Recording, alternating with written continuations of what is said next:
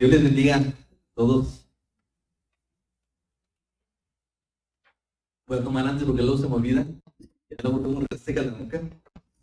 Pero vamos ahí a Primera de Pedro. Vamos a seguir con nuestra serie. Eh, vamos, vamos lento, pero, pero bien firmes. Y esta ocasión solamente vamos a estudiar dos versículos. Y quiero poner un examen. ¿Qué sigue después de Primera de Pedro?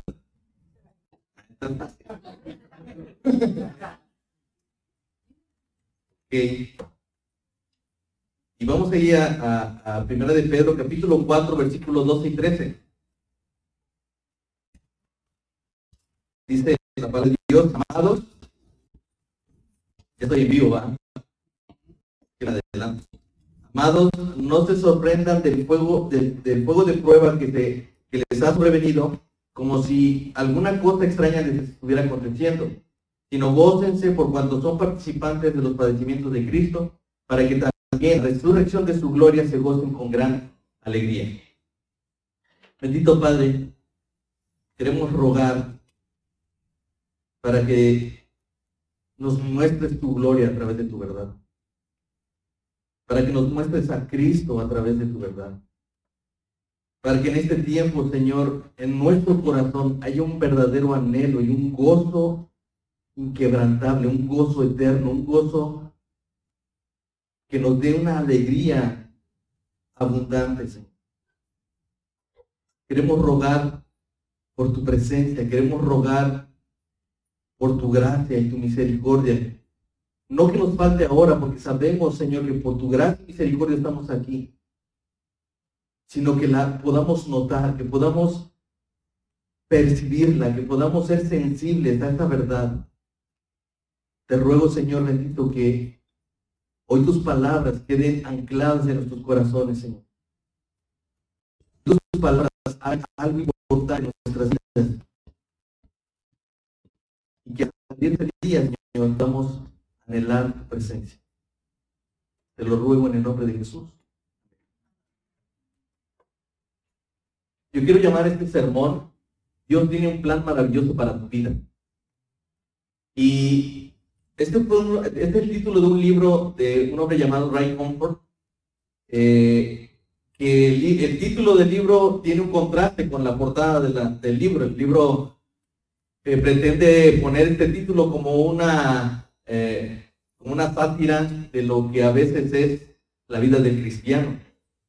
Y es que hoy en día lo que más se eh, trata de comunicar es que Dios tiene un plan maravilloso para tu vida. Y, no estoy en contra de esto. De hecho, creo que Dios tiene un plan eh, maravilloso para cada una de nuestras vidas. Eso, de eso estoy seguro. Pero si tú estás pensando en este maravilloso, como recibir la casa por la que has estado orando todo este tiempo, recibir el coche último modelo por el cual has estado orando el último tiempo, por terminar tu carrera y ser un exitoso empresario, probablemente es ahí donde yo no estaré de acuerdo contigo. Yo no estoy diciendo que esto sea malo, estoy diciendo que no ores por lo que necesitas. Yo lo que estoy diciendo es que nada de esto va a traer tu felicidad. Y que si algo quiere Dios para tu vida es algo maravilloso, eso es cierto. Yo les decía que en el libro este hombre pone a propósito este, este título porque es el, común denominador en la enseñanza de muchas iglesias cristianas. Yo no digo que no haya cristianos, pero este es el mensaje que comúnmente se hace. ¿sí? Y digo que es un contraste con la portada porque en la portada aparece Esteban apedreado. Entonces, pero el título es importante. Por eso es que he querido llamar hoy eh, eh, eh, este sermón, Dios tiene un plan maravilloso para tu vida. Yo quiero que lo creas. Hoy yo voy a, animarte y voy a, reclamar para ti esa vida. Y yo espero que tú también la desees y la anheles. Nosotros estamos viviendo un tiempo donde ser cristiano es muy fácil. De verdad, hermano, no hay, no hay ninguna complicación en decidir un día venir a una iglesia cristiana y congregar. No es difícil. Lo que es difícil es tener una verdadera comunión con Dios. Lo que es difícil es dejar toda esa vana manera de vivir, toda esa forma en la que nosotros nos dedicábamos cuando estábamos en la ignorancia, como dice Pedro. Entonces, yo quiero mostrarles el contraste de esta verdad acerca de la escritura, de cómo es que eh, Dios tiene un plan que es importante para tu vida. Y es maravilloso, ¿no? Entonces, evidentemente, si tú estás pensando en este plan maravilloso, el poder eh, tener ausencia de problemas, el no tener dificultades, estaremos empezando mal. Pero quisiera yo empezar por el versículo 7. Ustedes recuerdan, desde ahí estábamos la vez pasada. Y dice Pedro ahí, más el, más el fin de todas las cosas se acerca. Es decir, no voy a empezar desde allá, sino quiero recordarles que ese es nuestro contexto. Pedro está hablando acerca del fin de las cosas. Y ustedes recuerdan que les decía esta parte que, yo no me quería enfocar mucho en, en las realidades de la escatología, sino más bien en los propósitos de Dios de todas las cosas. Por eso es que ahí la palabra fin es la palabra en griego telos, que, tiene que ver más con el cumplimiento del propósito de todas las cosas. Y en ese lugar, en ese momento, en la consumación de la venida del Señor Jesucristo, nosotros probablemente hasta ese día vamos a entender por qué Dios ha permitido que pasemos diferentes cosas. Ese día va a ser el momento en el que todo lo que estás atravesando, todo lo que estás viviendo y esa persecución sistemática que está llevando, está llevando a cabo tu familia o tu trabajo en contra de ti por ser aleluyo, tendrá una razón y tú lo vas a saber.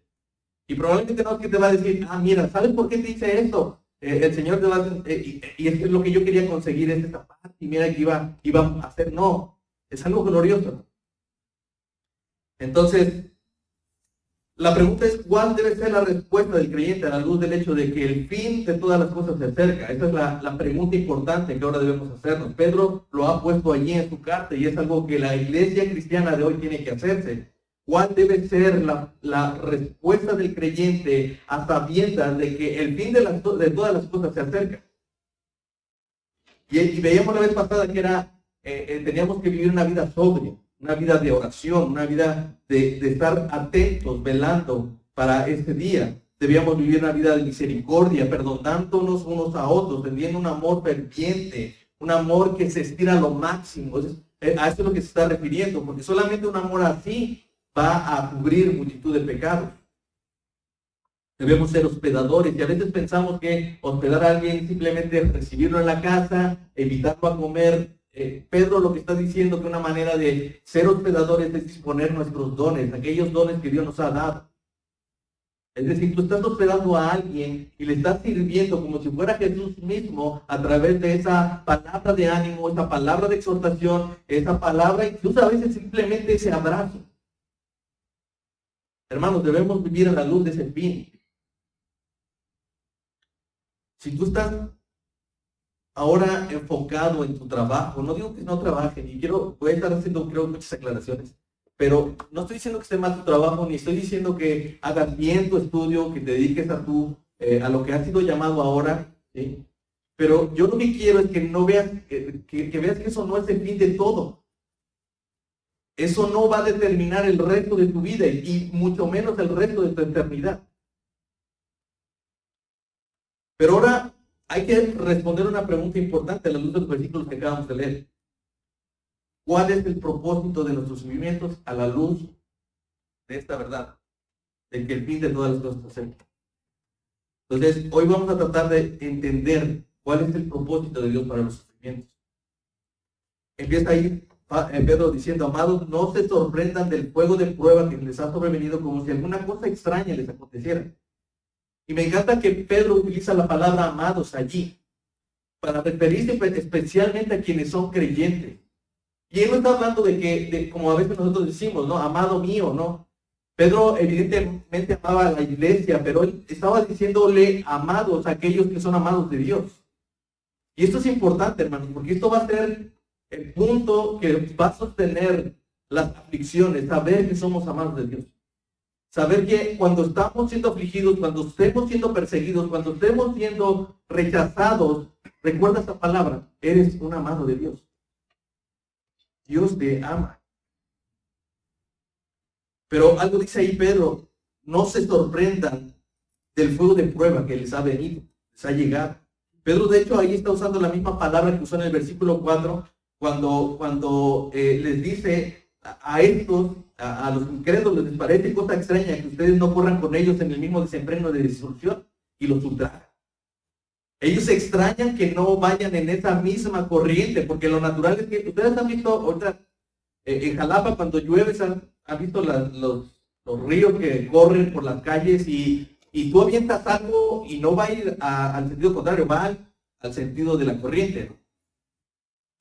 Es decir, cuando tú, imagínate ver, tiras algo sobre esa corriente y en lugar de bajar según el, la, corriente va en contra te extrañarías, eso sería sorprendente, ¿no? Así que ellos te sorprenden porque tú no vas en, esa misma dirección, en ese mismo sentido de la corriente. Pero Pedro utiliza esa misma idea para poder decir, no te extrañe, como si algo, eh, algo, algo que no supieran que iba a suceder está sucediendo. No te sorprenda como si esto fuera algo extraño. No, no se sorprendan. Al cristiano no le debería de extrañar, no le debería sorprender porque esto es parte de un llamado, esto es, esto es parte de su llamado, esto es una señal de que tú te estás relacionando con Cristo. Así que lo que yo voy a tratar de demostrarles, hermanos, en este primer versículo es que la realidad de las aflicciones, esas son inevitables, no vas a poder evitar. Si tú te estás identificando con Cristo, óyeme bien, no vas a poder evitar esa realidad. De hecho, Pedro ya lo había dicho en el versículo 21, versículo 2, capítulo 2, versículo 21. Pues para esto fuiste llamados, porque también Cristo padeció por nosotros, dejándonos ejemplo para que sigamos sus Para eso fueron llamados. El sufrimiento es parte del llamado cristiano, como dice Pablo ante las Tesalonicenses, capítulo 3, versículo 3. Nadie se inquiete por estas tribulaciones, porque ustedes mismos saben que para eso están puestos. aflicción parte de este camino que hemos decidido seguir. Hechos 14, 22 dice, es necesario que entremos en el reino de Dios a través de muchas tribulaciones. Segunda de Timoteo 3:12, y también todos los que quieren vivir piadosamente en Cristo Jesús padecerán persecución. No sé si quieren que le sigan. Pero la Biblia completamente, de principio a fin, te está diciendo, las aflicciones son verdad. ¿Por qué, hermanos? ¿Por qué es que tenemos que ser afligidos por causa de nuestra fe? Porque nosotros no somos de este mundo. Pedro ya nos lo ha dicho y nos ha llamado extranjeros y peregrinos, precisamente porque nosotros no seguimos las extrañas costumbres de este mundo. Les parece cosa extraña al mundo que no vayamos en ese mismo desenfreno de disolución. ¿Por qué? Porque nosotros no somos de este mundo. ¿Alguna vez han llegado a visitar un lugar en el cual ustedes no están haciendo lo mismo que porque no de allí? El creyente está viviendo en un mundo extraño, en un mundo que no es suyo. Nosotros no somos de aquí. Y no estoy diciendo que somos extraterrestres, aunque tengamos a veces la cara de extraterrestre. Me refiero a esta realidad de la palabra que nos ha llamado a nosotros. Cuando Cristo, Cristo dice, les conviene que yo me vaya, este, ¿por qué? Porque ustedes no son de este mundo, ustedes tienen una morada eh, en el cielo, cuyo arquitecto y constructor es Dios.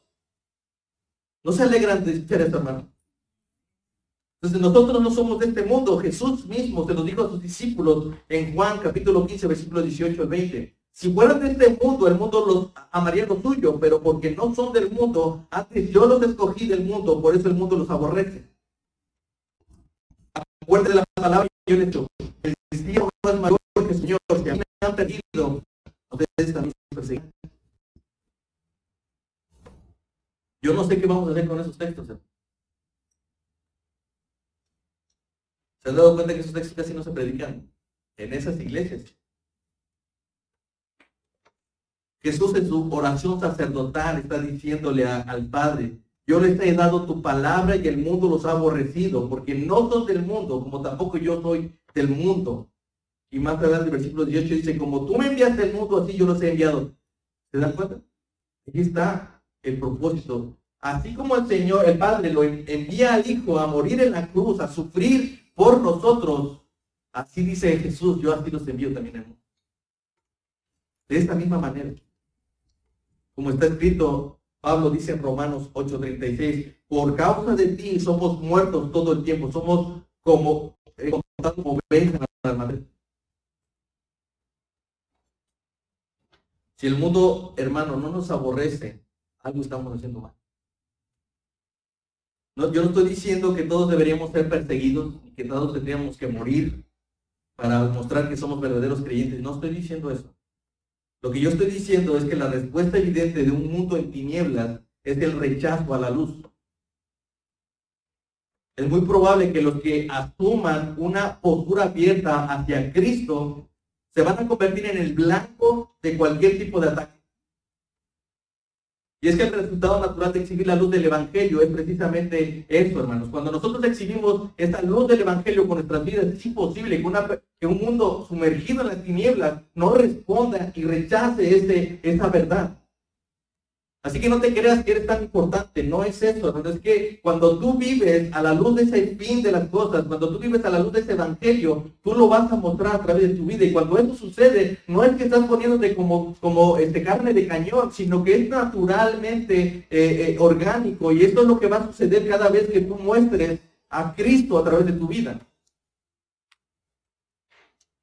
Cuando tú estás exhibiendo a través de tu vida el Evangelio, es imposible que la gente no quiera arrancarte la cabeza, que no te odie con ese sentimiento y ese resentimiento. Y te puedes no conocer, pero una vez empieza a decirlo, te puedo hablar de Cristo, en ese mismo instante empieza a odiarte. Si alguno de ustedes ha salido a predicar el Evangelio en las calles o ha tratado de compartirle a una, a una persona cercana, aún a una familia, tú vas a saber el momento en que una persona te odia cuando tú le mencionas a Cristo. Y no solamente eso, hermano, cuando tú empiezas a vivir una vida piadosa, aún los más cercanos lo notan. Por eso te, te humillan y por eso te, te hacen ese tipo de apodos. Si es así, hermanos, vamos bien. Juan pone, eh, el apóstol Juan pone como ejemplo a Caín en su primera carta. Y dice en, primera de Juan 3, capítulo, perdón, capítulo 3, versículo 2 y 13, hablando de, Caín, cómo es que había matado a su hermano y, él hace una pregunta ahí, ¿por qué causa eh, mató a Abel? Dice ahí, porque sus obras eran malas y las de sus hermanos eran justas. Hermanos míos, no se extrañen si el mundo los aborrece. ¿Por qué mató Caín a su hermano Abel? ¿Porque Caín era malo o porque Abel era justo? ¿Por qué creen ustedes? Bueno, yo, yo, yo, creo que eh, evidentemente las obras de, Caín eran malas y evidentemente las obras de, Abel eran justas, ¿sí? Pero la razón por la que lo murió, por lo que lo mató precisamente es por esa mezcla de dos cosas. Porque tanto a, Caín era malo como Abel era justo. Y cuando tú con tu vida haces un contraste de la maldad de cualquier otra persona, eso no les agrada. ¿Por qué, razón Caín mató a su hermano Abel? Porque había una clara evidencia de que él estaba haciendo algo mal. Había evidencia, o que le estaba mostrando lo malo que era.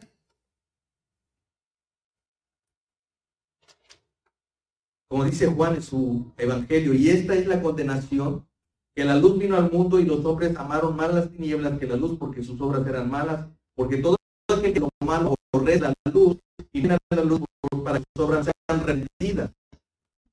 La Abel incomodaba tanto a la vida de Caín, no le permitía, no le permitía ser como tenía que ser o como quería ser.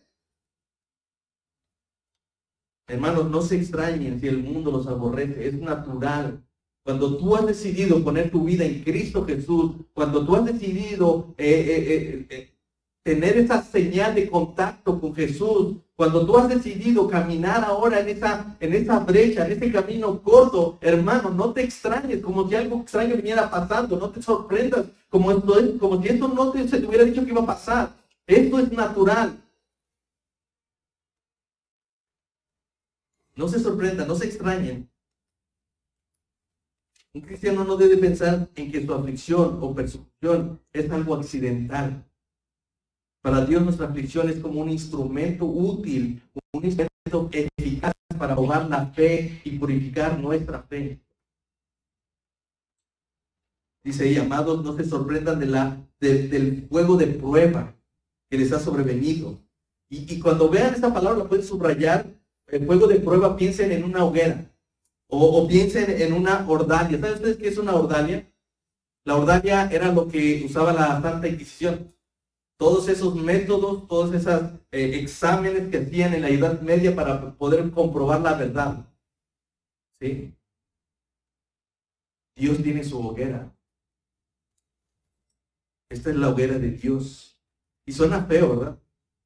Pero si no lo digo así, probablemente ustedes no van a entender el sentido de lo que, de, de la importancia de ese, de, ese fuego de prueba. La aflicción es la ordalia, es la hoguera, es el examen, es una prueba de Dios para probar la fe de los creyentes. Pedro hace énfasis de eso precisamente en el capítulo 1, versículos 6 y 7, en el cual ustedes se alegran. Noten esto se alegra, aunque ahora por poco de tiempo, si es necesario, tengan que ser afligidos en diversas pruebas, para que sometida a prueba vuestra fe, mucho más preciosa que el oro, el cual aunque perece, se prueba con fuego, sea hallada en alabanza, gloria y honra. ¿Cuándo? Cuando el Señor Jesucristo se ha manifestado. Pedro ya lo había dicho. Dios usa estos momentos, estas aflicciones para poder probar, como lo que se hace con, con la plata y el oro. La plata y el oro es pasada por el fuego para purificarlo y para mostrar que el material es realmente plata u oro. Necesitamos esas pruebas. Necesitamos entender que Dios en sus designios ha establecido las aflicciones como un método eficaz para probar nuestra fe, para purificar nuestra fe. Así que debemos tener mucho cuidado cuando digamos, Señor, aumenta nuestra fe. Debemos desearlo, hermano. Yo no estoy diciendo que no, debemos desearlo, pero de verdad, cuando, cuando oremos por ese tipo de cosas, consideren estar presupuestando, poner en el presupuesto aflicciones, como el presupuesto más cargado. Etiqueten ahí en su vida aflicciones. Si quieren crecer en su fe, hermano, si quieren aumentar su fe, pongan allí aflicciones, oren por las aflicciones. Miren lo que dice eh, Lucas. Eh, ¿Recuerdan cuando Jesús está hablando allí a sus discípulos y les habla acerca de la parábola del, sembrador? Y él les dice allí en Lucas capítulo 2, versículo 13, hablando, explicándoles ya qué significaba la parábola, les dice que los que la, la semilla que había caído entre los pedregales, este, son los que habían oído, recibían la palabra con gozo, pero estos no tienen raíces entonces crecen por algún tiempo y después de la prueba se apartan.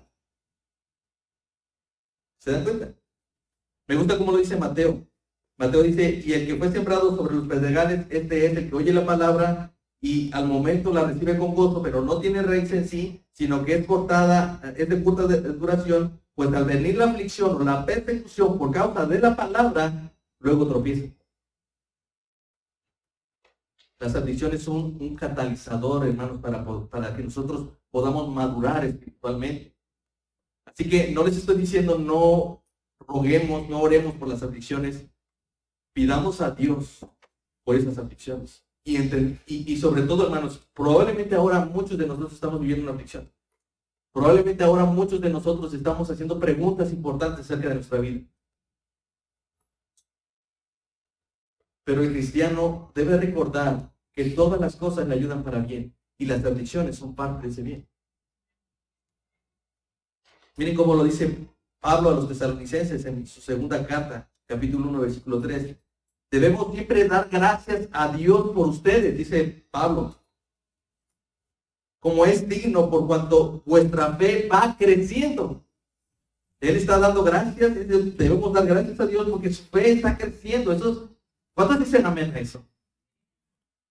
Pero más adelante dice, tanto que nosotros mismos nos gloriamos de, ustedes en las iglesias de Dios, es decir, nosotros andamos diciendo por todas las iglesias en las que vamos, cómo ustedes van creciendo en su fe. Por su paciencia y fe en todas sus persecuciones y tribulaciones que soportan. ¿Se dan cuenta? El crecimiento de un creyente, el crecimiento de una iglesia, tiene que ver con las tribulaciones. No las que los alejan, sino las que los soportan. Así que creo que como cristianos deberíamos pedir a Dios la oportunidad de padecer por causa de su nombre. Eso sería muy bueno, ¿no? No tendríamos necesidad de invitar a los hermanos, traigan su Biblia. Hermanos, ¿cómo ves si nos juntamos para orar? Hay curso de membresía este domingo, vengan y anoten. No tendría, no habría ni curso de membresía. La misma persecución, la misma aflicción haría un filtro natural. Llegarían los que son creyentes, los demás serían de aquí.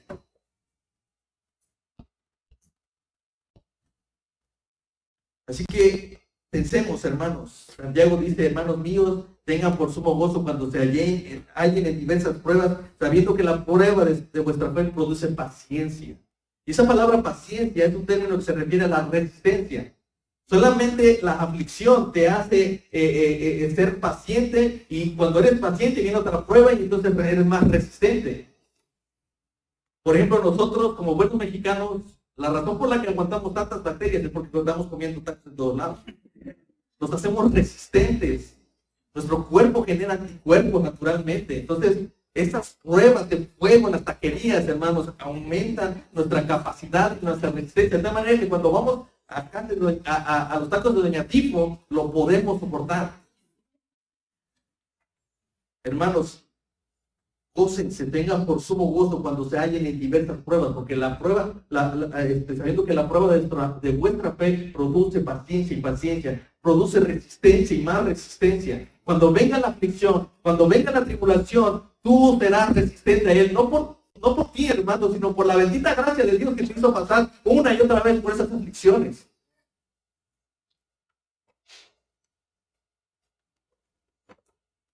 ¿Alguna vez han planeado una fiesta, hermanos, en la que están haciendo, o sea, ustedes hacen hasta una imagen de lo que va a pasar, en qué momento va a entrar eh, la pareja felizmente casada o en qué momento va a entrar la quinceñera, está todo planeado, la música, tenemos todo allí puesto y, de verdad todo lo planeamos tan bien que creemos que no va a pasar absolutamente nada hasta el día en que llega ese momento. Que hay una lluvia que está, termina mojando a todos, un lodazal en donde se supone que iban a estar corriendo todos los niños, eh, los padrinos no llegaron porque se descompuso el coche. ¿A poco no?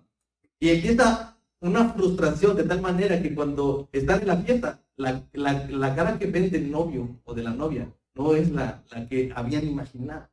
¿Saben por qué? Porque no habían presupuestado ese tipo de circunstancias. Nosotros tenemos que considerar que estamos en, una fiesta. Y, mi idea no es que ustedes ahora se vayan aquí tristes. No, porque el llamado es a que se gocen y que se alegren. Pero si no presupuesto, si no ponen en el presupuesto las aflicciones, van a vivir frustrados toda su vida. Y van a estar preguntando por, no que Dios eres tan bueno, no que Dios eres tan misericordioso, ¿y dónde está tu misericordia? ¿Dónde está tu gracia? No que soy tu, hijo amado.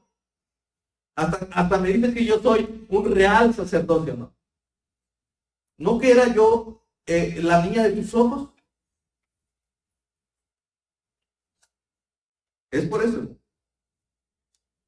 Así que entre más rápido asimilemos la idea de que las aflicciones son parte de mi vida, más fácil será para nosotros dejar de vivir frustrados. Alégrense, hermanos. El propósito es este, que se alegre. Dice, entonces Pedro lo que hace es un contraste, dice, no se, no se saquen de una. Más bien, alégrense, se gócense por cuanto son participantes de los padecimientos de Cristo. Pedro introduce ahí un contraste muy radical y el énfasis está precisamente en lo contrario. ustedes pasen de la tristeza a la alegría, que se gocen. Ahí está el el mandamiento. Es un mandamiento, hermanos, que ustedes se alegren. No es un simple llamado a tomar las cosas del lado más amable. No es que terminemos siendo positivos, no, de eso algo algo bueno tiene que resultar. No, no estoy hablando de eso. Los cristianos han de regocijarse no en el hecho de que están sufriendo, sino porque sus sufrimientos los identifican con Cristo. Sí, porque ustedes piensan que, digo, el sufrimiento o, la persecución por, por definición implica dolor, implica llanto. Yo no voy a decir que no van a llorar. Cuando, cuando muere un ser querido, no les voy a decir que no lloren, porque si no, no van a ser creyentes. Yo no estoy diciendo eso. Lo que estoy diciendo es que solamente la tribulación eh, produce una verdadera alegría. Y ahorita les voy a explicar por qué. Entonces, en primer plano, Pedro está diciendo que es porque nosotros estamos siendo partícipes, estamos participando de los padecimientos de Cristo. Yo no estoy diciendo que estamos ah, participando en la obra de salvación o de redención de nuestro Señor Jesucristo. No, no estoy diciendo eso. Sino que nos identificamos con Él a través de las tribulaciones. Dice Filipenses 1.29, porque ustedes les es concedido, les es regalado a causa de Cristo, no solo que crean en Él, sino que también que padezcan por Él. Probablemente Pedro, mientras escribía estos versículos, estaba pensando las palabras de Jesús en el Sermón del Monte, cuando Él les dice, Mateo 5, eh, eh, versículo 10, Bienaventurados los que padecen persecución por causa de la justicia, porque de ellos es el reino de los cielos. Bienaventurados son cuando por mi causa los vituperen, los persiguen y digan toda clase de mal contra ustedes, mintiendo. Gócense y alégrense porque su galardón es grande en los cielos, porque así persiguieron a los profetas fueron antes de ustedes. Es decir, no son los únicos. No vayan a agarrar esta actitud de Elías que dice, Señor, han matado a todos tus profetas y no más, yo quedo de tus hijos. Dice, no, yo me he guardado un remanente que no ha doblado su rodilla. Entonces, Pedro sabe lo que está diciendo. Él, él, no solamente recordaba las palabras de Jesús, él vivió las palabras de Jesús. E, él está allí en el concilio, recuerdan, empiezan ellos a predicar el Evangelio eh, ellos son metidos en la cárcel, un ángel los saca de la cárcel y ellos en lugar de irse corriendo a esconderse, porque a lo mejor no era prudente salir en ese momento, oye, regresan otra vez a predicar el Evangelio y los mandan a traer un concilio y les ordenan que callen. Y entonces para, para que ellos entendieran, los azotan y los liberan. ¿Y saben cómo salieron ellos? Dice Hechos capítulo 5, versículo 41. Y ellos salieron de la presencia del concilio gozosos de haber sido tenidos por dignos de padecer afrenta por causa de su nombre.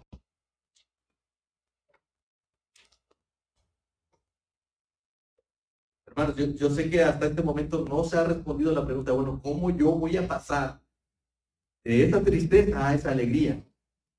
¿Cómo se va a convertir este sufrimiento, esta persecución en alegría? O sea, yo, yo no intento espiritualizar esto, hermano. Yo no estoy diciendo que no van a sentir dolor, ¿sí? Que cuando les estén cortando la mano, es que pasa, no estoy diciendo que no van a sentir ese, ese intenso dolor, no, yo estoy diciendo eso. Probablemente lo sientan. Probablemente lloren. Probablemente dudan. Todo eso es normal. Pero lo que Dios está diciendo a través de Pedro es que va a haber gozo y alegría. Es decir, que lo que era un mandamiento, lo que es un mandamiento, se puede convertir en una promesa. Es como los tatuajes. ¿Qué hacemos con los tatuajes? Normalmente lo que hacemos es, eh, nos tatuamos lo que, eh, eh, lo que trata de dar un mensaje. yo me identifico con algo, ¿no? Como, como Belinda. O sea, Nodal y, todos ellos se tatuaron el nombre de Belinda. ¿Por qué? Porque querían decir algo, ¿no? Nosotros debemos ver que nuestras afrentas, nuestros sufrimientos, son como los tatuajes en nuestro cuerpo. De hecho, Pablo lo dice así, que llevo las marcas de Cristo en mi cuerpo. ¿A qué se refiere Pablo? Pues al sufrimiento, a los padecimientos como apóstol de Jesucristo. Y él está diciendo, todo lo que ha sucedido, lo que ha sucedido con mi vida, son como, son como las cicatrices de Cristo. Yo llevo las marcas de Cristo en mi cuerpo. Yo no estoy diciendo que ahorita vayan saliendo de aquí y se vayan a tatuar Jesucristo. Pero los sufrimientos y los padecimientos son como los tatuajes. Y deben de sentirse orgullosos de tener una cicatriz, aunque sea pequeña, aunque no se, no se compare con las cicatrices de nuestro Señor Jesucristo. Pero aunque sea una, hermano, te vas a recordar que tu dueño y tu Señor es Jesucristo. Pero esto todavía no responde a nuestra, pregunta. ¿Cómo podemos vivir con gozo y alegría si somos perseguidos, y somos aborrecidos? Miren, hermanos, para el creyente el gozo no proviene de las circunstancias, sino de la promesa de un galardón. O sea, esto no significa que nosotros vamos a sentir pesar, tristeza, desánimo, etcétera, pero nada de eso trasciende más allá del consuelo de saber que tenemos algo eterno, un galardón en el cielo. Esto no es simplemente un premio, es un premio, una herencia eterna que está en los cielos, como dice Pedro. Es una herencia incorruptible, incontaminada, inaccesible, reservada en los cielos para nosotros. Por eso Jesús le decía, hagan tesoros en el cielo, porque ahí ni la orín, ni, ni, la polilla, ni el orín corrompe. Cualquier premio que podamos recibir en este mundo se corrompe, se pierde, se mina, se roba, se hurta. Pero ese, ese tesoro, ese galardón, está reservado para nosotros en el cielo y es una herencia inconmovible, inaccesible. La pregunta es, ¿cuál es ese galardón? Y, voy al punto, hermanos. Quiero llegar a ese punto. Quiero que vayamos ahí, que pongamos mucha atención a, este, estos versículos. Juan, capítulo 16, versículo 20 y 22. Dice, de cierto, de cierto les digo, que ustedes llorarán y lamentarán, y el mundo se alegrará. Aunque ustedes estén tristes, su tristeza se convertirá en gozo. ¿Cuántos dicen amén? ¿Cómo? ¿Cómo lo va a hacer? Jesús continúa diciendo, la mujer cuando da luz tiene dolor porque ha llegado su hora. La mujer que tiene, da luz no siente dolor, dice, sí, va a sentir dolor del parto. Pero, pero cuando ha llegado la hora, después que ha dado a luz a un niño, ya no se acuerda de la angustia por el gozo de que haya nacido un hombre en el mundo. Eh, Jesús está poniendo una ilustración de, una mujer embarazada. Es verdad, los dolores del parto no los va a quitar. Pero una vez pasado ese dolor, cuando vea a su hijo en brazos, la, aflicción, el dolor del parto ya no lo recuerdan. Tanto que quieren otro. Pero él dice, también ustedes ahora tienen tristeza, pero los volveré a ver y se gozará vuestro corazón y nadie les quitará su gozo. ¿Saben cuál es ese galardón? Ver al Señor, Tú estás pensando en las calles de oro y, en esta mansión de oro que te va a... No, hermano, lo que vas a ver es a Jesús y cuando lo veas, ese gozo va a ser tan grande que no vas a poder eh, expresarlo. Va a ser de gran alegría, hermanos. Y ese gozo, dice la escritura, no te lo va a quitar nadie. Porque no está en este mundo, está allá en la eternidad. Nuestro nuestra alegría tiene que ver con mirar a nuestro Señor otra vez. Jesús les asegura eso, me van a volver a ver, entonces se gozará su corazón. John Piper escribe algo al respecto. Dice, podemos concluir que la esencia del ganador con el que contamos para completar nuestro gozo es que podremos experimentar la plena presencia de Jesús en el siglo venidero. Pero también la razón por la que podemos regocijarnos, gozarnos y ser felices ahora es porque podemos experimentar esa comunión con Jesús a través del Espíritu Santo. Así que eso es, para concluir, hermanos, esto es a donde tenemos que llegar. Es, cuando Jesús, cuando, cuando Pedro trata de decirnos cuál es el propósito, el telos, el fin de todas las cosas. ¿Cuál es el propósito de nuestro sufrimiento, de la aflicción? Dice ahí, para que también en la revelación de su gloria se goce con gran alegría. El propósito de tu aflicción es que dejemos, que nos podamos enfocar en él. Miren, solamente los sufrimientos nos quitan todo estorbo. Cuando tú estás sufriendo, en este momento no estás pensando ni en el trabajo, ni si cuánto tienes en el banco, ni nada de eso, hermano. Eso no te viene a la mente. En ese momento tú te sientes vulnerable, en ese momento tú te sientes incapaz de lograr hacer algo. Y en ese momento, cuando estás frustrado, cuando estás viviendo la aflicción, no hay otra manera que mirar hacia el cielo y mirar al Señor, porque la aflicción te desenfoca, hermano, de, de mirarte a ti mismo de tu propio orgullo, de decir es que me están eh, manchando mi nombre, me están haciendo daño a mí, el que construí, el que hizo, el que, el que ha hecho tantas cosas. Cuando viene la aflicción, tu mirada está puesta en el único que deberías de ver, en Cristo.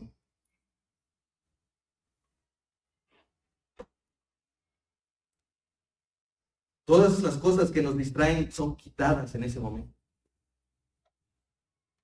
para que podamos verle a Él más claramente. Y voy a poner unos ejemplos simplemente para terminar. En medio de la dificultad todos podemos llegar a dudar, eso es natural. Incluso Juan el Bautista tuvo ese, ese, esa duda. Ustedes recuerdan, Juan estaba en un momento eh, este, bautizando a mucha gente en el Jordán y presentó a Jesús, este es el que yo les decía, el que no soy digno de desatar sus, sus sandalias, este es el, el, Cordero de Dios que quitará, eh, que quitará el pecado del mundo, ¿sí? es del que yo les hablé, posteriormente lo meten a la cárcel y lo van a matar. Y dicen, ¿qué, qué pasó? No, no, ya está aquí el Mesías, no deberías ya de poner por, por estrado tus pies a, a tus enemigos. Y entonces manda a sus discípulos y dice, oye, no, no eres tú el que, estamos esperando o, esperamos a otro, tú eres el que había de venir o qué onda. Es natural, hermano. Yo estoy diciendo que no van a tener duda. Pero ¿saben qué es lo que hace Jesús? Pone su mirada en él. Miren lo que dice la respuesta. Vayan y díganle a Juan las cosas que oyen y las que ven. Los ciegos ven, los cojos andan, los leprosos son limpiados, los sordos oyen, los muertos son resucitados y a los pobres es anunciado el Evangelio. Y bienaventurado eh, aquel que no haya tropiezo en mí. Juan tenía la expectativa de que algo iba a suceder, pero dice, no te no pongas tu mirada en las cosas, ni cómo, cómo piensas las voy a hacer yo. Dice el Señor, mírame a mí. Bienaventurado aquel, el que no haya tropiezo en mí. Eh, Juan ya no pudo evitar pero Jesús habla de él como alguien grande. Quiero dar otro, ejemplo y ustedes recuerdan a Mesach, Sadrach y Abednego, amigos de Daniel. Ellos no quisieron postrarse ante la estatua y los metieron a un horno de fuego, literal, un horno de fuego. Y, y me encanta lo que sucede porque en este momento dice, yo no me voy a, nosotros no nos vamos a inclinar ante tu estatua, no vamos a hacer nada de esto. Pues ahora le meten los fuego. Y dice que el fuego estaba tan ardiente que aún los que los habían levantado para murieron con el fuego inmediatamente. Pero dice que se levantó Nabucodonosor en Daniel capítulo 3, versículo 21, y les dijo, aquí yo veo cuatro varones sueltos, y eran tres nada más, que se pasean en medio del fuego sin sufrir ningún daño, y el aspecto del cuarto es semejante al Hijo de los dioses. Probablemente esto estaba sucediendo con todos aquellos mártires, hermanos, que al final se encontraron con Dios ahí. Sadrach y Abednego la libraron para testimonio de Nabucodonosor. Pero se dan cuenta cómo es que la aflicción les dio la oportunidad a ellos no solamente de demostrar su fidelidad a Cristo y de padecer más por Dios, sino el haberse encontrado con Dios ahí. ¿Se dan cuenta cómo la aflicción nos da la oportunidad de encontrarnos con Dios? Otro ejemplo. Y, y ahora sí voy a concluir. Dicen por ahí que, que, el, pastor dice dos mentiras, ¿no? Una de ellas es que cuando dice que ya va a acabar y no acaba. Entonces, pero quiero terminar con esto precisamente con esta idea acerca de, de, esta, del título. Dios tiene un plan maravilloso para tu vida, ¿no? Y, veamos ahí a Esteban, ¿no? Ustedes recuerdan, Esteban fue eh, elegido entre otros como diácono, pero estaba superdotado en el sentido de que tenía la palabra de Dios, estaba lleno del Espíritu Santo y él empezó a predicar y dice que eh, eh, hubo un momento donde la gente empezó a rechinar sus dientes por causa de lo que estaba diciendo Esteban. Y entonces miren lo que dice Hechos capítulo 7, versículo 55. Pero estaban llenos del Espíritu Santo, puestos los ojos en donde? En el cielo. Vio la gloria de Dios y a Jesús que estaba a la diestra de Dios dijo, he aquí veo los cielos abiertos y el Hijo del Hombre que está a la diestra de Dios. Entonces ellos dando grandes voces se, taparon los oídos y arremetieron a una contra él y echándole fuera de la ciudad la apedrearon y los testigos pusieron sus ropas a los pies del joven que se llamaba Saulo y lo apedreaban y apedreaban a Esteban mientras él invocaba y decía, Señor Jesús, recibe mi espíritu. Y puesto de rodillas clamó a gran voz, Señor, no les tomes en cuenta este pecado. Y habiendo dicho esto, Esteban se le dio la promesa de que Dios tenía un plan maravilloso para su vida. Su ministerio apenas comenzaba. E, él tenía que terminar siendo pastor de alguna iglesia, pero el Señor tenía un plan maravilloso para su vida. Y es que diera testimonio y padeciera, participara de los padecimientos de Cristo. Y se dan cuenta de lo que miró. A Cristo entronado. A Dios en su lugar. él estaba consciente de que en ese momento Dios estaba en su trono. En el momento de su aflicción, Dios estaba en el mismo lugar de siempre, en su trono. Cuando tú estés afligido, cuando estés padeciendo algo, acuérdate, Jesús está en su trono. ¿Cuál fue la respuesta de Esteban? No le tomes esto como un pecado. Hermanos, a veces no vamos a tener respuesta. Yo no sé, a veces no tendremos una respuesta clara de, de por qué está pasando lo que está pasando. Y si tú vienes a mí y me preguntas ¿qué, por qué estoy enfermo, por qué no podemos, por qué no estamos logrando esto, por qué eh, estoy sufriendo, por qué me persiguen, yo no voy a saber darte una respuesta. Jesús clamó en la cruz diciendo, Padre, ¿por qué me has desamparado? Y no hubo una respuesta para Jesús. Ustedes recuerdan a Job, eh, que, cuando Satanás iba a ver a, Dios, Dios le dice, no están haciendo a mi hijo, que, porque no hay otro más justo como él. Y lo afligió y vivió penalidades y sufrió y, Job nunca entendió por qué estaba ahí y no hubo una respuesta para él. En medio de su aflicción, cuando perdió su familia, cuando perdió todos sus bienes, cuando vivió este desastre, al final Job dijo, de oídas te había oído, mas ahora me, mis ojos te pueden ver. Hermanos, algo que es cierto y es verdad es que las aflicciones te van a permitir mirar a Cristo con más claridad que nunca. No, no habrá una respuesta de por qué estás pasando ahí. Yo no sabré por qué tienes cáncer, yo no sabré por qué estás enfermo, yo no sabré por qué no pueden tener hijos, yo no sé por qué, no, no tengo esa respuesta. Yo no sé por qué me persiguen, yo no sé por qué me ultrajan, yo no lo sé, hermano. Pero una cosa sé, que en medio de la aflicción tú podrás ver bien claramente a tu Señor. Hermanos, cuando Pedro escribe su carta, su primera carta, eh, probablemente la persecución no era tan activa. Probablemente todavía no eh, se incendiaba Roma. Nerón todavía no incendiaba Roma, probablemente. Eh, porque según, porque si hubiera sido así, Pedro lo hubiera dicho en su carta. Y, y ¿saben qué me maravilla de esto, hermanos? Que providencialmente, sin saberlo, Pedro estaba preparando una iglesia para la persecución. Así que no debemos menospreciar ni esta carta ni nuestras aflicciones, porque estos son el horno de fuego de prueba de Dios. Y, solamente a través de las aflicciones, todas las distracciones serán quitadas y le veremos cara a cara. ¿Sabe? Pedro sabía lo que esto significaba. Cuando, cuando Jesús murió en la cruz, cada uno se dispersó y dijeron, esto ya se acabó nuestro Señor se fue. Pero ¿saben qué pasó? Que volvieron a ver a Jesús y, la palabra dice que cuando lo vieron se regocijaron viendo al Señor.